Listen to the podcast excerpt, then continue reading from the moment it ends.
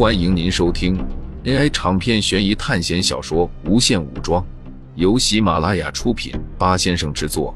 点击订阅，第一时间收听精彩内容。休整了一夜，苏哲将城里的预备兵全部转化为牧人，剩余的士兵补充给了邓飞和向科。在这次的战斗中，众人都意识到，在守城战中，牧人的强大战斗能力。要不是有几十个牧人当做城门一样堵在下面，这几千黄巾军早就攻陷了代方城。苏哲有打算将手上的牧童铃给邓飞和向科，但是他在尝试了将牧童铃给贺昭使用之后，就打消了这个念头。贺昭居然也可以使用牧童铃。但是苏哲并没有马上让贺昭大面积召唤牧人，因为这样的话，远程力量就无法保证。到底怎么样才能将兵力上限突破两百呢？苏哲这几天一直在尝试，可是却依然毫无进展。邓飞在召集军队开始修理城墙，这次他们打算将城墙的高度增加一倍。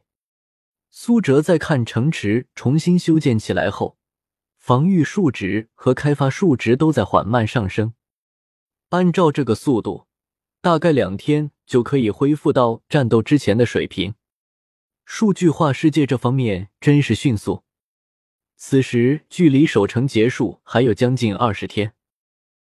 威武红城，天子紫气东来，声势浩大。洛阳城。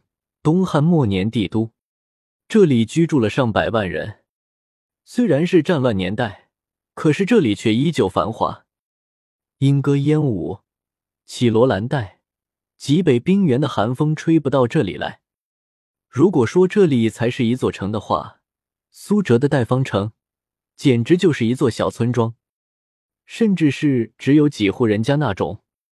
众爱卿今日都有些什么奏章？年轻的天子用稚嫩的声音说道：“因为时间线发生变化的原因，本来应该在一八九年去世的汉灵帝，在黄巾起义爆发后就死去了。嫡长子刘辩即位，因为其年少，所以由母后和皇后掌握大权。其背后势力就是正在统帅天下兵马的大将军何进。何氏一族此时可是显赫一时。”可是东汉势力并不是一片祥和，包括何氏内部也不是十分团结。外有外戚何氏一族，内有宦官石常氏把控内政。何皇后可是将石常氏认为是自己人。当然，历史上对于何皇后和何进的关系有很多推论，但是总归是何皇后帮助石常氏诛杀了自己的兄弟。年轻的少帝权力被架空。汉室积弱已久，不久这天下就要分崩离析。但是剧情人物可不知道后来的历史发展。尽管天下不太平，可依旧沉浸在自己的世界里。据大将军来报，中原地带的黄金贼已经被平定，起义贼首张角已于一周前被剿灭。现在大将军麾下大将正率领着军队往河北一带前进。为天子扫荡逆贼。此时说话的是亲近何进势力的一位大臣。听到他的话，周围不少大臣都开始附和：“舅舅真是汉室忠臣，国家之大器也。”年轻的少帝不知道是装傻还是真的出自内心的感激。黄金蚁贼正在往极北之地逃窜，他们活不过这个冬季。大将军不日将班师回朝。好呀，等舅舅回来，朕一定封他为三军大元帅。少帝激动的说道：“陛下，注意天子位移。”在少帝旁边站着一个太监，这个太监就是十常侍中的张让，就是他设计将何进诛杀。不要以为他是一个太监，就是废人烂货。他可是一个很辣的角色，能在残酷的世界活到威胁皇帝的地步，可不是那么容易。结束了早朝之后，少帝就在众多的宫女和太监簇拥下离开了大殿。冷心跟在少帝后面。他进入这个世界后，降临到了洛阳，和他一起的有白爽和罗杰。不过，他们两人十分的悲剧，刚降临到这里就被抓进了宫，做了太监。本来他们信心满满的兑换了强大的体质和力量，想着虽然不是可以百分之一百度过考试，但也不至于毫无还手之力。可惜他们真的连这里的太监都打不过。一开始他们心态是崩溃的，但是想到活到回归可以治疗自己的伤势，心中又充满了希望。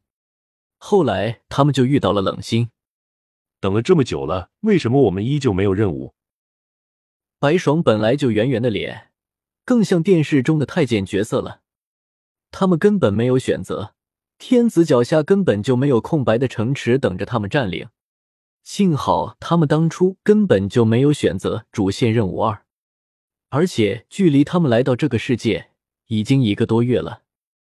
虽然伤势快速好转，因为他们的身体本来就强化过，所以好的比别人快。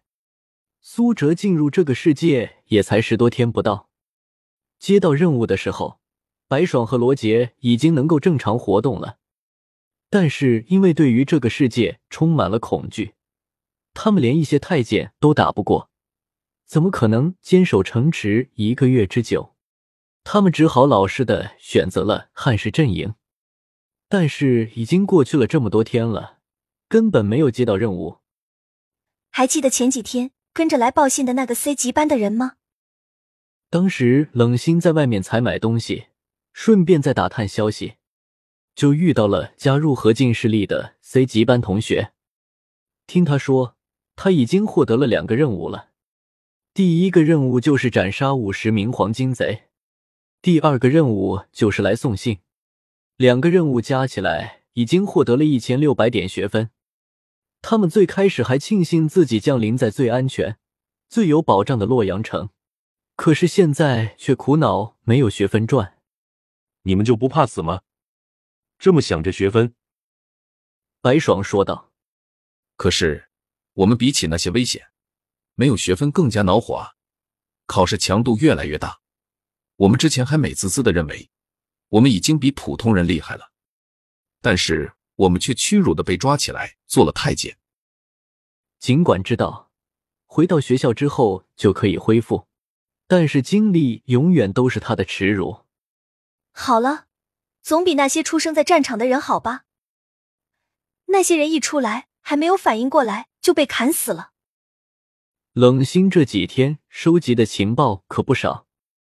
能力越强的人，进入考试时就会遇到越大的危险。这是冷心做出的判断。经过了和苏哲的一次考试，他试着学习苏哲的思维方式，果然这对他的帮助非常大。因为他现在身上依然有六千三百二十四点学分，他根本就没有用那五千多点学分强化。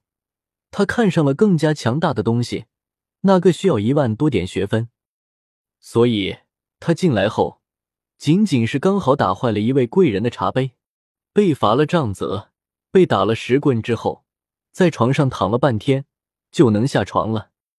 如果让苏哲知道了他们进入这个世界遇到的困难居然是这么简单，不知道会怎么想。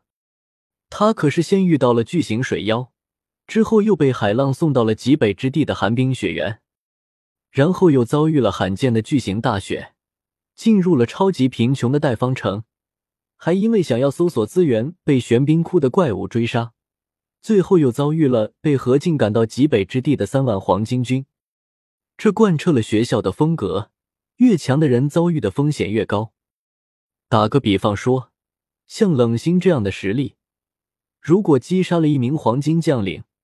获得的学分可能会有六千以上，但是如果苏哲击杀同样的人，学分可能只有两三百。这里和学分划等号的，只有对生命造成的危险程度。如果苏哲想要获得六千学分，那么就必须击杀那条黑水玄蛇。可是我们总不能这样坐以待毙吧？要是不做点事情的话，时间就浪费了。几人如果不算上补习卡，那至少都是参加了两次考试的人了。